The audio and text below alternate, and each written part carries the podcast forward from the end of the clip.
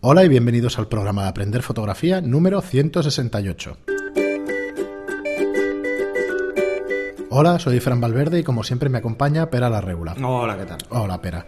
Eh, pues nada, ya estamos aquí de nuevo, un viernes más, en Estudio Lightroom, un estudio de alquiler de fotografía profesional. eh, en el que estáis todos invitados por lo menos a vernos y, y si queréis utilizar los servicios verdad, pues ya tenemos que abrir otra vez una, un- un- Sí, una sesión abierta. abierta. Sí. Ahora hablabas precisamente eh, fuera del micro, decíamos, ostras, qué número más raro, 168, una paranoia nuestra. Sí, sí. Pero es verdad que cuesta decirlo. Hay que decirlo, bueno, los que nos escuchan hace tiempo los Sí. saben, que nos dan estas paranoias. Bueno, es normal aquí delante de un micro y solos y tal, pues bueno. Bueno, el tema Se es te va un poco tenemos la que hacer otra en el 200, ¿no? En el 200 es lo de la inteligencia artificial, no, no te escapas. Ah, sí. No, pero, pero digo una jornada Sí, de una abiertas, lo hicimos jornada en de el puertas 100. abiertas, sí. Lo hicimos en el 100, nos, acompañó, nos acompañaron casi 20 personas, o por lo menos 12 o 15. Sí, Fue no, una estuvo pasada. divertido. Sí. No, pues Estuvo muy bien. otro. Pues nada, ya nos diréis si os hace gracia veniros y eso, pues lo decís. Empezamos a abrir la lista para el 200. Y sería interesante. Y nada, eh, vamos seguro enseguida con irá, el... Irá en Facebook también.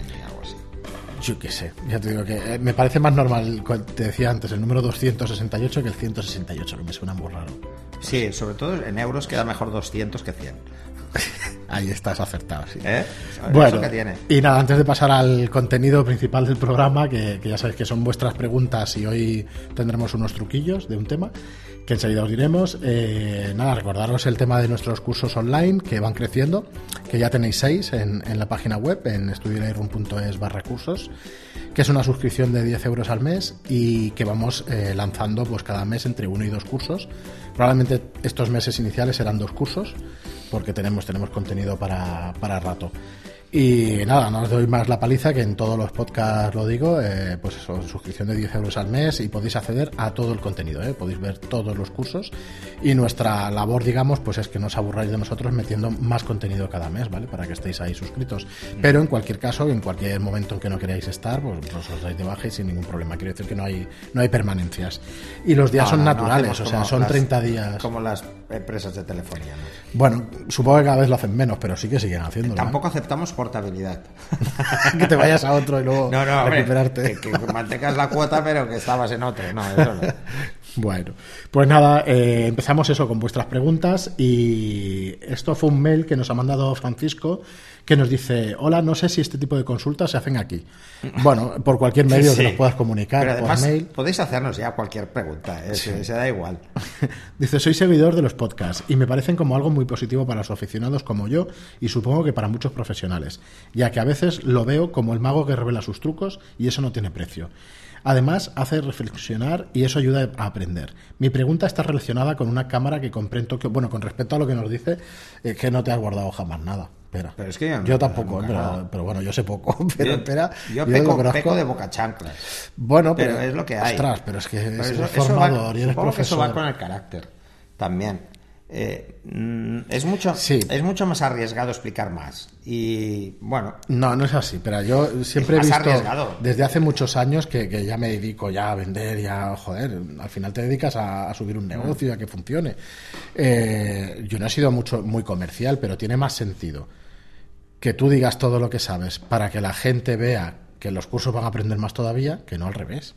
No, no, no, pero, ¿Sabes? sí pero tiene- en mi caso es más es un tema de es un tema de carácter, o sea, yo de acuerdo. eh, me estoy tomando un café con un amigo y también explico de más, igual, explico las cosas demasiado. No, pero en el tema este de que es, eh, ostras, como aprender y tal, hostia, pues es lo que tienes que hacer, ¿no? Si te dedicas a esto, pues tendrás que, Sí, que además, dar difusión. yo llevo muchos años luchando con esto de, de- del fotógrafo ocultista, este que cree que tiene eh, la piedra filosofal y que todo lo que él haga pues va a ser oro y que entonces no, es que le no. pueden robar la piedra filosofal y perder eh, su magia, ¿no? Eh, Es tan absurdo como Es decir que que la tierra es plana. claro, ya no Ya, nos dedicamos a estar en un monasterio y a guardar el conocimiento para que solo lo sepamos nosotros. es que es El, el trabajo, mira, lo hablábamos en el, en el capítulo anterior, pero el trabajo más difícil de un fotógrafo es precisamente el factor humano. Ese es el más difícil, ese es el que le cuesta a mucha gente porque eh, técnicamente son muy buenos, pero tienen dificultades para lo que es el trato social y el, el mantener, pues, bueno, eh, yo qué sé, el, el conseguir cosas. Eh, cosas que plasmar en una foto, ¿no? El fotógrafo de prensa no lo necesita, para nada, No. porque más documentalista. ¿no? De todas formas, yo conozco fotógrafos de prensa provocadores, o sea, provocan la situación precisamente. No provocan Ya, ya, ya, la noticia, sino que provocan que la noticia pues parezca mejor, ¿no? Simplemente porque provocan. Provocan ya con su actitud a la hora de hacer la foto, se acercan mucho, hacen este tipo de cosas, ¿no? Eh, pero realmente el trabajo difícil de un fotógrafo es ese. Es todo lo que sea factor humano, porque la técnica se aprende muy fácil. Sí. Yo lo que explico es técnica. Eh, no, no estoy inventando la rueda. O sea, es, Bueno, es pero, algo que no sabe mucha gente. Eh, pero a mí no, no me importa explicarlo. O sea, No, yo creo que eh, además es necesario y además y no se tarda tanto. Yo siempre he dicho que la técnica, poniéndote de verdad en tres meses, aprendes. Espera, que todo lo que aportes a la muchísimo. gente lo vas a recibir con creces tarde o temprano, que esto es así. No es ningún karma ni ninguna historia No, rara, es no, que es así. Mira, un, hay un libro que tengo que, que es muy divertido, Hmm. Que dice, no culpes al karma de lo que te pasa por gilipollas. O sea, Sí, sí, eh, parece que esté vendiendo el libro, pero es, es que el título me gustó solo por el título ya. El libro ah, tampoco vamos a, No, a tirar que- campanas, pero ya es divertido solo por el planteamiento. El tema es ese, o sea, realmente si quieres hacer buenas fotos le tienes que meter alma a la técnica, pero en el podcast os explico cosas de técnica, Sí, pero intentamos explicar cosas prácticas. Muy bien, Francisco. Pues nada, eh, vamos con su pregunta. Dice, mi pregunta está relacionada con una cámara que compré en Tokio, que es la Sigma SD1 Merrill, a precio de risa, 490 euros, comparándolo con, los más de 2.000 que la he visto ahora. Y a pesar de ser una cámara muy diferente en cuanto a tonología eh, a las demás, o eso es lo que he leído, la nitidez y como dicen, y como dicen, el efecto tridimensional de las fotos que se consiguen con ella la hacen muy especial. Usa penta- pentaprisma, que como oí en uno de vuestros podcasts, se supone que solo la llevan las cámaras profesionales. Pero cuando hay una descripción de ella en numerosas webs, hacen referencia a que es una cámara para aficionados. También sé que tiene muchas limitaciones, sobre todo a ISOs altos, ruido insoportable a partir de ISOs 400, pero a ISOs bajos es una auténtica maravilla. Mi pregunta es la siguiente, ¿la habéis utilizado alguna vez? ¿Hay algún tipo de configuración para maximizar su potencial y minimizar sus deficiencias? Es una cámara sin filtro de paso, es una cámara sin filtro de paso bajo, perdón, que es una afirmación. Dice, su sensor tricapa hace que las fotos pesen mucho y tarden en procesarlas tanto en la cámara como en el PC. ¿Podría haber una mejora significativa con una tarjeta de memoria de más velocidad? La que tengo instalada es una, en la cámara es una Compact Flash Toshiba de 32 GB, 150 megas de lectura y 120 de escritura y también eh, 1000 por. Bueno, esta es la velocidad que te Claro, ponen en todas las cámaras. ver, Muchísimas gracias por muchos- vuestras respuestas. Es- sí, estamos en deuda con vosotros. Venga, Eh, pues vamos por partes. ¿La? Igual es un sensor Foveon. Es un sensor Eh, Foveon. ¿Lo has mirado tú? Vale. Sí, es que la conozco. Claro, esos sensores son muy buenos. El Pero problema es que no tienen mercado. No tienen mercado porque solo los fabrica Sigma. Sigma. Entonces, ese es el problema. Pero como sensor son muy buenos y no, no tienen filtro de paso bajo. Y ahora explicaré una, una compacta que tuve de ese sensor y ahora te explicaré la Y, sensación. y son muy buenos. Ojo, porque todo el mundo habla de pentaprisma de forma genérica, cuando la mayoría de casos son pentaespejo. Hay que leerlo bien. Eh, y eso suele el ¿Y cuál es la fabricante, bueno, que uno es una sola pieza, Vale. ¿vale? Y el otro no. El otro es un espejo. Vale, entonces los pentaprismas no suelen tener eh, desviaciones visibles Mucho en cuanto a la, a la precisión. Ajá. ¿Vale? O sea, el ángulo de cobertura es del 99,9 o del 100%. Lo que yo veo por el visor es lo que va a captar el sensor. Vale, y el penta. y el pentaespejo suelen ser es una- 95, 93, o sea, hay zonas que pierdo, que igual yo la veo al mirar que está y luego no está en la foto. Vale. ¿Vale? O sea, los límites. Los límites de derecha e izquierda suelen, suelen variar un poquito, ¿no? En el plano horizontal, evidentemente. Suele haber una pequeña variación. Vale. Eh, al margen de eso, montar un pentaprisma o no montar un pentaprisma es una cuestión también de coste. ¿Eh? O sea, eso planteároslo de esa forma, ¿eh? Que, que no es solo un tema de. Ah, solo las profesionales. No, no, no. Pueden tener los cámaras que no son profesionales. Pero ojo, eh, se nota porque además la zona superior donde está la zapata del flash Sobresale es muchísimo. mucho más grande. Y es que se nota que es más grande.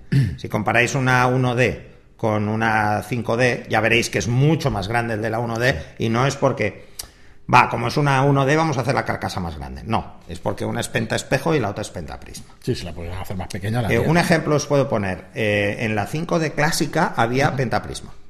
Vale. ¿Por qué? Es verdad que tenía el cuerpo Sí, cámara. era, era la parte de arriba era bastante más grande. Porque esa cámara yo creo que es la mejor que ha hecho Canon.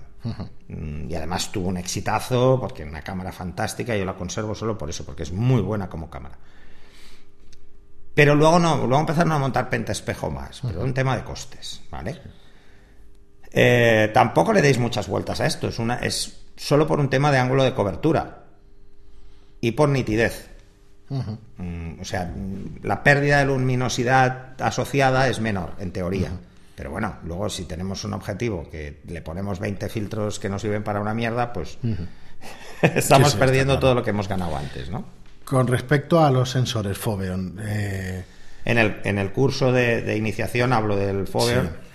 Eh, a ver, como sensor es mucho mejor, mucho mejor. mucho mejor, pero es muy caro de construir y solo está licenciado en fabricante. Esto os lo menciono porque esto es tan grave como lo que pasó en su día con VHS y Betamax. Sí, Betamax era mejor, pero solo lo licenció Sony. Y VHS, pues eh, Panasonic, eh, Toshiba, Philips, eh, Grundig, un- muchísimas marcas. Es lo que decíamos del conocimiento. A mí me da la impresión de que si Sigma abriera la patente, podría vender el triple de cámaras de las que vende ahora. Igual, bueno, claro, como no, por eso estoy No, no, lo que pasa es que. Lo que pasa es y que no funciona claro, así, eh, el sensor no. CMOS es mucho más fácil de construir, Pero es que tiene menores costes recuerdo y una- tiene un nivel de ruido mejor. Os explico un poco de la compacta No, y así explicas. Pero es que el tema del Foveon, Foveon es muy bueno, pero tiene, de- tiene cosas que no va tan bien. Por ejemplo, el nivel de ruido. El nivel de ruido es mayor, el consumo es mayor, El la batería no duraba. no dura nada. Entonces, si el CCD es mejor que el CMOS, pero porque ha tenido tanto éxito el, C- el CMOS, porque ha evolucionado más. Sí. Y porque todas las cámaras reflex tenían CMOS. Yo aquella cámara tengo alguna foto hecha y te diría que ganas en profundidad de color una barbaridad. Que Mm. ese efecto de que hablas de tridimensionalidad se lo da la profundidad de color. Unos Bueno, colores a ver, infinitamente más todos reales. estamos hablando de las pantallas retina, ¿vale? Sí. De los iMac. Son pantallas multicapa. Claro. Igual que un Foveon como sensor. Por eso son tan buenas y tienen unos colores tan vivos. explicar un poco lo de las, las tres capas que lleva. eh, yo recuerdo que esa cámara tenía 5, 4 megapíxeles y pico o 5 megapíxeles. Y entonces, claro, era una compacta de 5 megapíxeles, pero que, tiene una que tenía una calidad de una de 15 o 16. Porque cada una de las capas Bueno, y luego tienes que tener en cuenta que al no tener filtro de paso bajo, eh, no tenemos era- pérdida de nitidez por el filtro de paso bajo que, que provoca un efecto aliasing, degradado de paso a blanco a negro. Entonces ese degradado hace que no se vea tanto el foco, no se vea tan limpio. Eh, los sensores CCD tampoco, tampoco llevaban filtro de paso bajo, las cámaras de formato medio. Entonces, ese es otro, otro tema, ¿no? Es otro tema a tener en cuenta. Eh, ahora vamos a encontrar sensores de MOS sin filtro de paso bajo. Nikon está sacando cámaras, Canon creo que ha sacado también una, que no tienen ese filtro. ¿Por qué? Bueno, pues para cubrir un segmento de gente que, que quiere hacer otro tipo de fotografía y que, bueno, le importa menos. Eh, las Leica nunca han tenido. Sí, nunca he tenido. Es, es- es- es un balance, ¿no? Entre, a ver, una reflex no es una cámara eh, para todo, pero es la más cercana a una cámara para todo. Una cámara compacta eh, como Leica es fantástica para ser social, Sí, para hacer social. pero si te pones a hacer publicidad o moda, pues vas de culo Te vuelves loco. te vas muy de culo. Pues esto es lo que pasa con las cámaras. Al final, eh, una cámara reflex, un paso universal 35 milímetros, se diseñó sobre todo para prensa. Una cámara versátil, que no ocupará mucho espacio, eh, pero mucho espacio de los años 50. Hoy las cámaras reflex son enormes comparado con esas, ¿vale? Entonces, eh, bueno, ha ido cambiando el mercado. Y reflex es la que tiene más cuota y, mm, después de las compactas, evidentemente. Bueno, nos comentaba también lo de pasar de ISO 400. eh, bueno, tú Bueno, es el error, Claro, es el problema que tiene Foveon, igual que el problema que tiene un sensor CCD, que tienen mm, mejor calidad de imagen, pero un nivel de ruido muy alto. Ahora está buscando- Necesitan mucha luz para, tra- para trabajar. Estaba bien. buscando la cámara en internet para ver los megapíxeles y tal, y ya me marca 46 megapíxeles. Debe ser que el- cada capa del sensor tiene 15 megapíxeles, y las tres son 46, claro, es una barbaridad. No, no debería medirse así. Si se mide así. Yo me acuerdo que, que la cámara aquella que tuve compacta era así, lo medían así, pero bueno, estaba Ya, abrir. bueno. Pero al Sí, final, ya os digo que el tema de los megapíxeles es la cosa más imbécil que hay y es ridículo. O sea, por encima de 16 megapíxeles no tiene mucho sentido nada, casi prácticamente. Pero, pero bueno, imaginaros, o es, depende del uso que le vayáis a dar.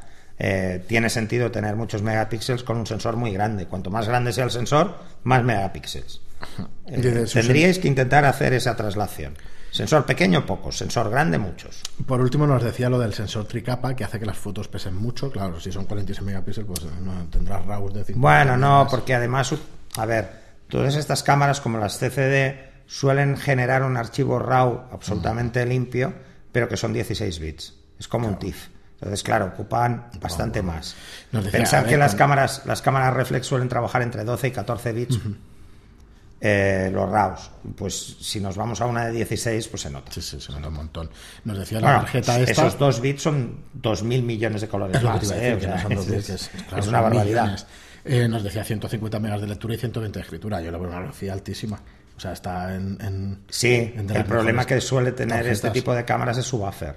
Hmm. Por ejemplo, uno de los principales inconvenientes de, las, de los sensores CCD, igual que de los Foveon, es el exceso consumo de energía.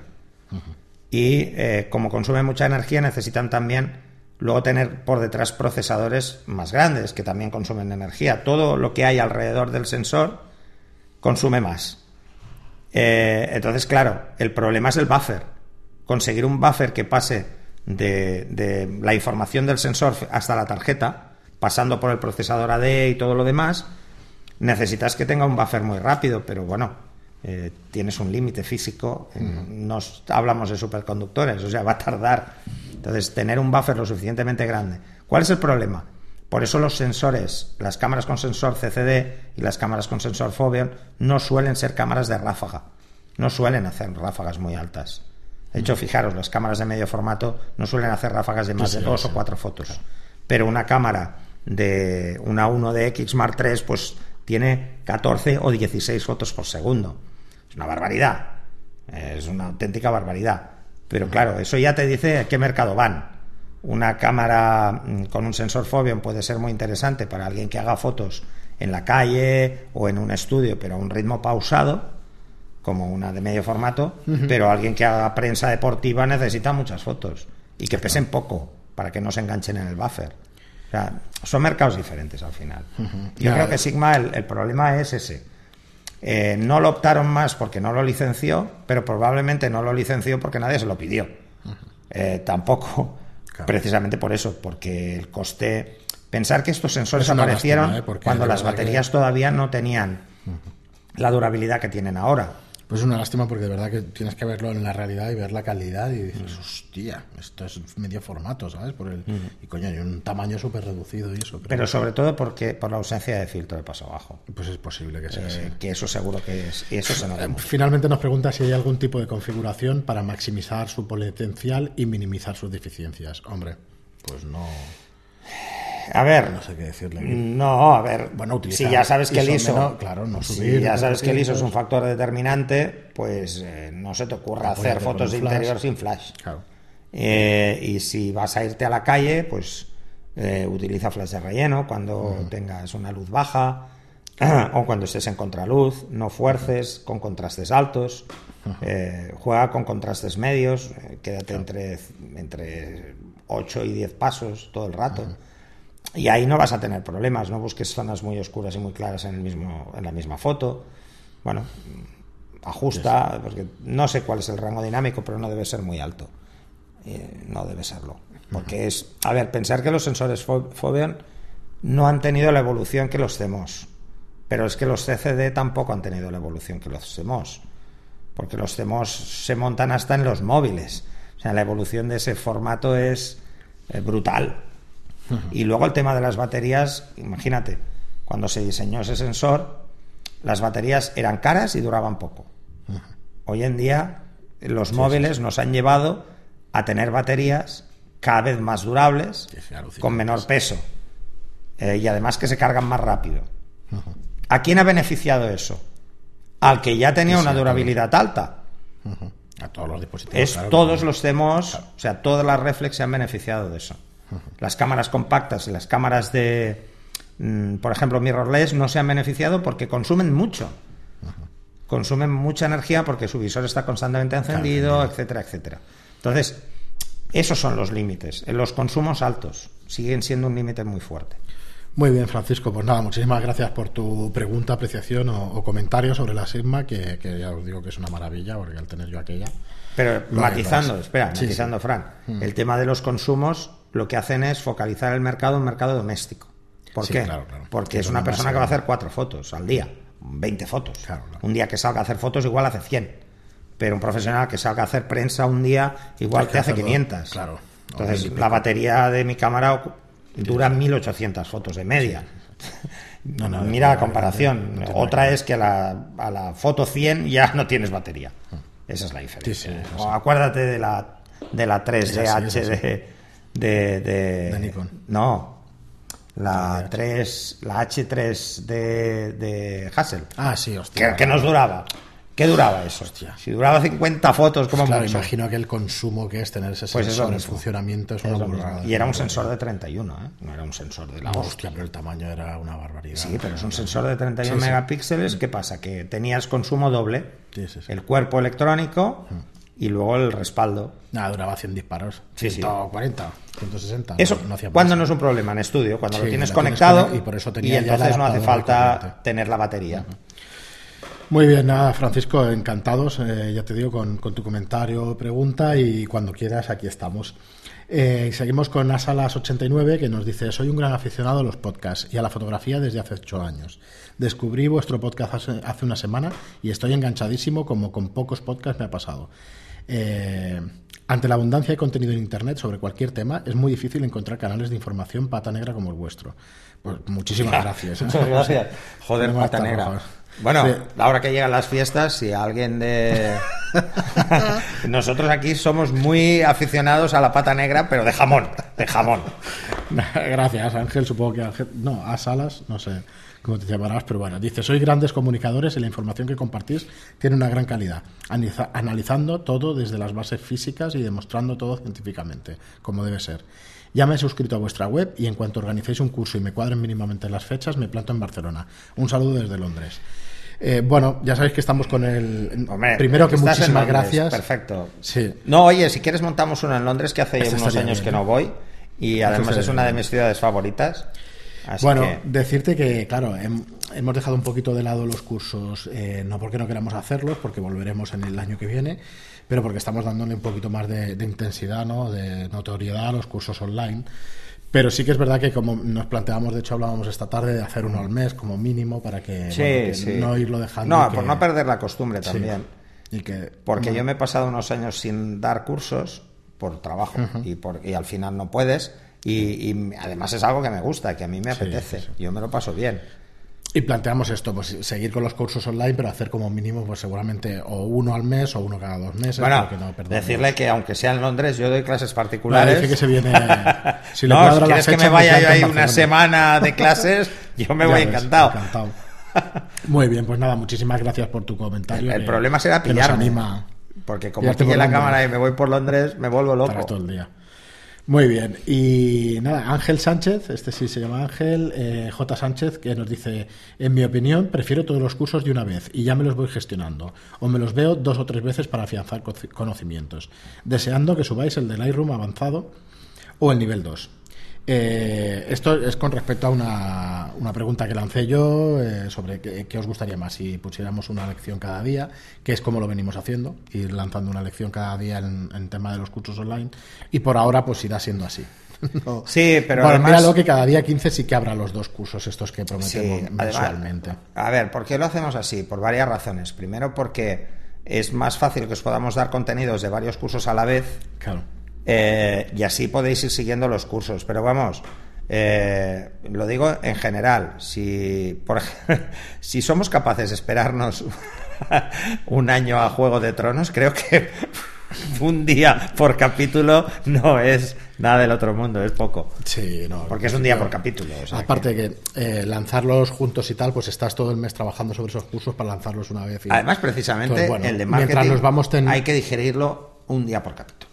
Está... Porque son cosas densas. A ver, de hecho, a ver, ha sido un curso demasiado generalista Eh, entonces probablemente habrá más capítulos de cosas específicas. De, hay ciertos programas que estoy nombrando, páginas web para los hashtags, por ejemplo, de, de Instagram, que no puedo ni mostrarlos porque la lección ya era 40 minutos, entonces no, no, te vas a liar a, a, enseñar el programa. Y creo que estas pequeñas píldoras de programas específicos para redes sociales y cosas de estas, mm. yo creo que se podrán ampliar. En sí, luego de cara al, de, al del Lightroom avanzado, bueno, ya lo haremos con CC Classic, uh -huh. eh, pero no solo no, no va a seguir el mismo formato que el del Lightroom de iniciación, uh -huh. sino que va a seguir otro formato. O sea, vamos a ir hablando de temas concretos. Uh -huh. ¿Vale? O sea, va a ser igual un curso, pero va a ser con temas concretos. Pues, por ejemplo, eh, vamos a hablar, y vamos a hablar mucho de, de cómo distribuir eh, nuestro catálogo y nuestras fotos, uh -huh. cómo hacer copias, etcétera. De hecho, bueno, tengo aquí una pregunta de Tomás Ruiz Flores, que, que es suscriptor de nuestros cursos y que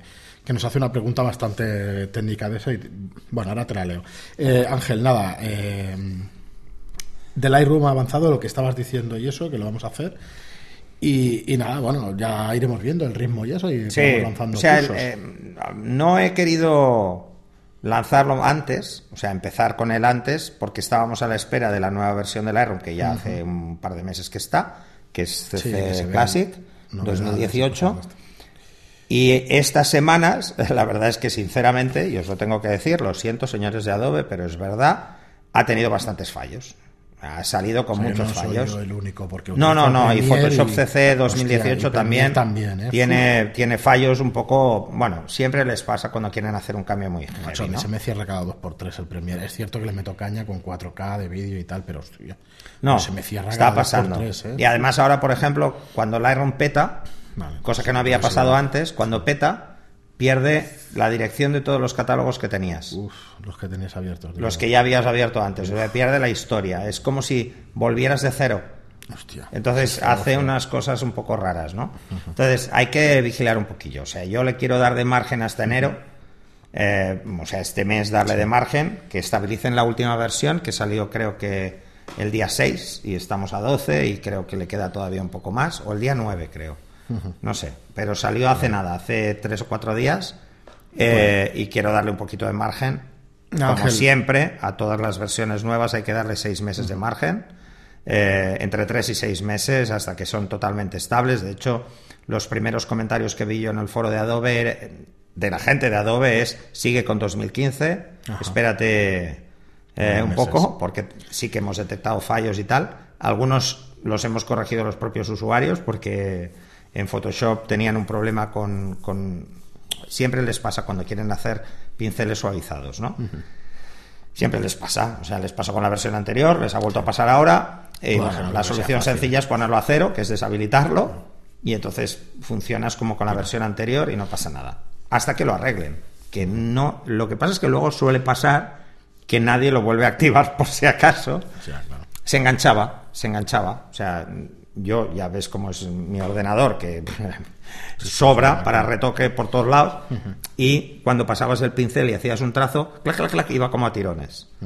O sea no no puede ser. O sea esto no, no bueno, debería Ángel, pasar. pues muchísimas gracias por tu opinión muchísimas gracias por tu suscripción también y que bueno que, que sepas que estamos en ello y que, y que, que sí además yo quiero tratar sobre todo eh, temas más relacionados con el flujo porque uh -huh. es la idea de Adobe y es la idea del Lightroom y en el primero me vi obligado a menos que hablar de flujo, a hablar mucho más de concepto. Claro, de concepto. A ver, yo tengo muchas ganas de, ya lo hemos comentado muchas veces, de hacer el, un curso de un, o sea, de cómo fotografiar una botella entera, pero el proceso desde que la pones allí para hacer la foto hasta después el procesado. ¿sabes? Bueno, botella desde el principio, es decir, claro. qué imagen quiero transmitir. uh -huh. ¿Cómo voy a jugar con la luz? Yo creo que un proyecto, antes de poner la foto, claro. la botella para hacerla un proyecto de cómo la hace un profesional de inicio a fin, hostia, para el que Sí, eso es una cosa que, os, que, hemos hablado muchas veces, Fran y yo, y que os queremos adelantar para los cursos. Ya, ya eh, por ejemplo, haremos luego este tipo de monográficos, ¿no? Uh -huh. Cómo hacer joyería. Claro. Pues cómo hacer. Porque como formato de curso completo de 10 capítulos, no siempre va a cuadrar. En los que cuadre van a ser de 10 y en los que no van a ser añadidos a uno de los cursos que ya existan. Por ejemplo, el de iluminación en estudio no, serán Mm, trucos pues nos iremos yendo hacia moda. Claro. Eh, luego nos iremos a, a, haremos el de bodegón uh -huh. y explicaremos el concepto, pero luego iremos a bodegones específicos, uh -huh. que lo sepáis. Eh. Muy bien, y Tomás Ruiz Flores eh, lo dejaremos para otro programa, pero bueno, os lo leo para que sepáis que el próximo, ya lo tengo anotado para las notas y tal, que el próximo, pues si te parece, podemos tratar sobre esto, a ver A cómo lo ves tú. Dice, enhorabuena, Tomás Ruiz Flores. Nos dice, Bueno, yo aviso, es que nunca me leo las preguntas antes. Me gusta la sorpresa. Sí, sí, ya te veo, cualquier día te pillaré. bueno, No, lo me, pillarás en un renuncio, a verás. Dice, enhorabuena una vez, una vez más por el podcast. Supongamos que ya tenemos el equipo adquirido, la RAM, la gráfica, el disco duro SSD, procesador, tarjeta gráfica. ¿Cómo hacer la configuración ideal? ¿Dónde ponemos el catálogo? ¿Y los RAWs? ¿Cómo configurar la tableta para Lightroom? ¿Y para Photoshop? ¿Cómo configuro la gráfica en Photoshop? ¿Y el propio Photoshop? Hay muchos tutoriales sueltos por ahí, pero quizás sería útil un podcast donde se unifique toda esta información. Un saludo. Sí, pues te esta es la idea. y Esta es la idea la de semana los que viene lanzamos. avanzados. Vale, pero lanzamos el podcast que, Vamos que a- yo creo que podemos hacer un buen Sí, resumen del entonces, eh, de entrada hay que tener en cuenta muchas cosas. Esto no es solo un tema de lo que nos diga el fabricante eh, del software que es mejor, es hay que entender un poco cómo funciona nuestro hardware. ¿Vale? Entonces aquí entran, entran en juego eh, otros factores que muchas veces el fabricante los da por sabidos, pero que no tiene por qué ser así. Eh, normalmente aplicando el sentido común es más fácil, pero bueno, yo llevo toda mi vida en tecnología, entonces para, a, a mí me puede resultar algo más que obvio, pero, pero bueno, lo vamos a hacer. Además, eh, el otro día, por ejemplo, mm, a raíz de un comentario que hubo en Facebook, que además lo estuvimos comentando, Fran, sobre una persona que tenía problemas con Lightroom. Y el problema que tenía era que, que tardaba demasiado en cargar la previsualización y las tenía uno a uno. Ah, sí. Bueno, al final llegamos a la conclusión es que no piénsalo, si hay un parámetro que se llama caché, que es que te dice el manual, que es un, un día vamos a hacer un, un- todo un curso del manual ese maldito desconocido, porque nadie lo abre, ¿vale? Pero Sí, el manual de Adobe deja muy claro. Lo que pasa es que ahora todos los manuales son, eh, son online y como son online nadie se los mira. Coño, ahora es más fácil buscar algo que antes, que había que buscarlo en el índice. Eh, fácil. Pero una de las cosas que dice Adobe es que eh, el caché de Lightroom está por defecto a 3 gigas, pero que pongas al menos 20. Bueno, ¿por qué no lo han puesto por defecto a 20? Bueno, porque una persona que no tenga mucho equipo, 20 es demasiado. Claro. 20 gigas de caché Claro, es mucho. Y ojo, ¿dónde va el caché? ¿En qué unidad va? Claro, si a alguien se le ocurre poner el caché en una unidad USB 2 lenta, pues no es caché, es anticaché. Anticaché. Guárdatelo para el próximo programa y hacemos un monográfico y se puede hacer un curso extendido y eso. No, eso es Pero parte del que- eso es parte del curso de del de avanzado. Vale. porque es donde hablaré de la distribución de catálogos y fotos, Bueno, pues por lo menos cómo, trabajar, por ejemplo, con una unidad remota en NAS para tener copias de seguridad remotas, Vale. eh, la lo tenga en casa o lo tenga en la nube, porque también han lanzado preguntas sobre ¿es bueno tener las imágenes o el catálogo en la nube? Pues el catálogo no, porque de entrada Lightroom no te lo va a dejar abrir. Pues mira, yo Os por lo menos lo avanzo para la semana que viene, para el miércoles. El título sería cómo configurar tu hardware, y software para revelar, para revelar tus fotos. Sí, ¿Vale? sí, O sea, sí. Hacemos una introducción. Hacemos una introducción a, a qué necesitamos, por ejemplo, en Lightroom mínimo para tener las preferencias bien y la configuración bien. Muy bien, pues eh, como decíamos al principio, que ya nos hemos alargado, pero bueno, yo me gusta cumplir lo que digo y, y queríamos daros por lo menos un pequeño truco de posado. Y va a ser, lo hemos comentado antes, el... ¿Dónde ¿qué le meter las manos? ¿Dónde? Hostia, qué mal queda. esto. Queda muy mal. Sí, pero es eh, cómo aconsejar a la modelo el posado de manos, ¿no? Cómo, cómo hacerle, dónde tiene que poner las manos para que queden naturales, que no te A ver, la mejor forma de, de empezar a trabajar con una modelo cuando no sabe dónde poner las manos, eso le pasa a todo el mundo cuando posa por primera vez. No tienes ni puñetera idea de dónde poner Te las manos. molestan en cualquier sitio. Lo mejor que le puedes decir a la modelo, no te preocupes por las manos que no salen en plano. Entonces tendrán posturas normales. ¿Vale? Aunque luego entren en plano. Pero si está pensando qué coño hace con las manos, mal. Porque entonces su cara es de pensar todo el rato. Es de pensar qué hago con las manos, no sé dónde meter las manos. Entonces, lo ideal con esto es bromear. ¿Vale? O buscar soluciones sencillas. Las soluciones más fáciles suelen ser jugar con los bolsillos, pero sin meter la mano. Oye, haz como si vayas a meter la mano en el bolsillo. Entonces nos vamos a evitar que separe los dedos. Demasiado, queda raro. O sea, intentará Ajá. juntar la mano en el cuerpo. Eso va a ser más fácil. Luego decirle que no hagan lo mismo las dos manos. Que si la mano derecha se acerca al cuerpo, la izquierda se aleje. ¿Vale? Y que si la derecha está en la cadera, la otra que esté en la pierna. No estén en la misma altura, porque entonces quedan jarras. y las jarras quedan muy feas. las jarras queda, es una sensación de chulería. ¿eh? Eso que hacían las madres cuando te iban a pegar broncas, se ponían las manos en jarra y te pegaban la bronca entonces, ¿no? Bueno, ese tipo de cosas son, son útiles. Eh, luego simplemente que crucen los brazos. Dices, que tengan los brazos relajados, que se rompan. Con eso va rompiendo bastante. Rompes, hay que romper un poco la dinámica de que las manos pueden molestar. Molestan mucho más unas manos mal puestas que unas puestas de forma demasiado clásica. O sea, mal puestas, ¿qué quiere decir? Quiere decir que, por ejemplo, eh, te hagan el saludo de, de Vulcano, ¿eh? y que solo haga falta que la modelo te diga larga y próspera vida. Ya sabéis cuál es. Los Trekkies seguro que me han pillado la primera, ¿vale? Y es simplemente tener unos dedos más separados que otros que están más juntos, o sea, tener cosas irregulares, o sea, juntar dos dedos, separar dos, eh, ese tipo de cosas. El primer consejo que le vamos a dar a la modelo es que se imagine que está tocando el piano y sus dedos tienen que estar sueltos, sueltos y separados. Nada de juntar los dedos, sino separados, relajados. ¿Eh? lo típico que hacen los actores antes de salir para relajarse, que gritan y sobre todo los de teatro, que son muy peliculeros para esto, que es mover las manos y hacer gesticular. Bueno, pues lo mismo, es relajar las manos. Tenerlas relajadas. Decirle a la modelo que nunca apriete su cuerpo con la mano. O sea, simplemente roce. No apriete nunca. Porque si aprieta, al final corta hasta la circulación. O sea, no. Que relaje las manos, que las tenga los dedos separados, que, lo, que mm, apoye la mano sobre el hombro, sobre el codo, pero con una postura como muy tranquila, muy relajada, nada de forzarlo. y luego que haga sus poses más normales. La forma de darnos cuenta de cuáles son su forma de dejar las manos en un sitio es hacer que se siente. Y hacéis que una modelo se siente en un taburete, verás dónde pone las manos de forma natural para dejarlas cómodas. Pues utilicemos esas como primera idea. Eh, si vemos que la modelo se pone muy nerviosa o la persona que queremos que pose muy nerviosa con el tema de las manos, que las meta en los bolsillos. Si no salen, perfecto. Y si salen, vamos a jugar con las manos. Vamos a hacer que saque una y la otra no. O que juegue con la hebilla del cinturón o que, la o que las apoye una en un brazo y la otra la deje suelta, o que simplemente deje caer los brazos. Totalmente paralelos al cuerpo, ya buscaremos. Y ya iremos cambiando nosotros el ángulo para que no quede tan raro. Pero como primer consejo es que no hagan las dos manos lo mismo.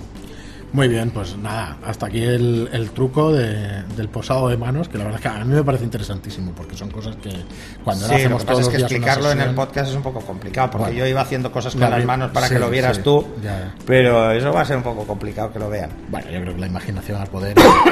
sí. Y de todas formas, mira, ya en los vídeos y eso, yo creo que algún día haremos vídeos también. No, está el curso de gestión de modelos. Sí, ahí sí que pero, lo estás explicando. Pero eh, eso ya es avanzado. Aquel es cómo empezar a gestionar una modelo, ¿no? Ahora iremos haciendo también los avanzados de gestión de modelos. Es como ir a buscar cosas más específicas. Muy bien, Pera, pues nada, hasta aquí el programa de hoy. Eh, yo creo que completito, con vuestras preguntas y este truquillo de, cómo posar o cómo poner las manos en el posado. Y como siempre os digo, si os gusta lo que vamos compartiendo con vosotros y queréis darle difusión o echarnos una mano ah, para difundirlo, pues lo mejor que podéis hacer es eh, ponernos una reseña de 5 estrellas en iTunes o un me gusta y un comentario en iBox. Muchísimas gracias por estar ahí y hasta el próximo programa. Hasta el próximo. Hasta luego.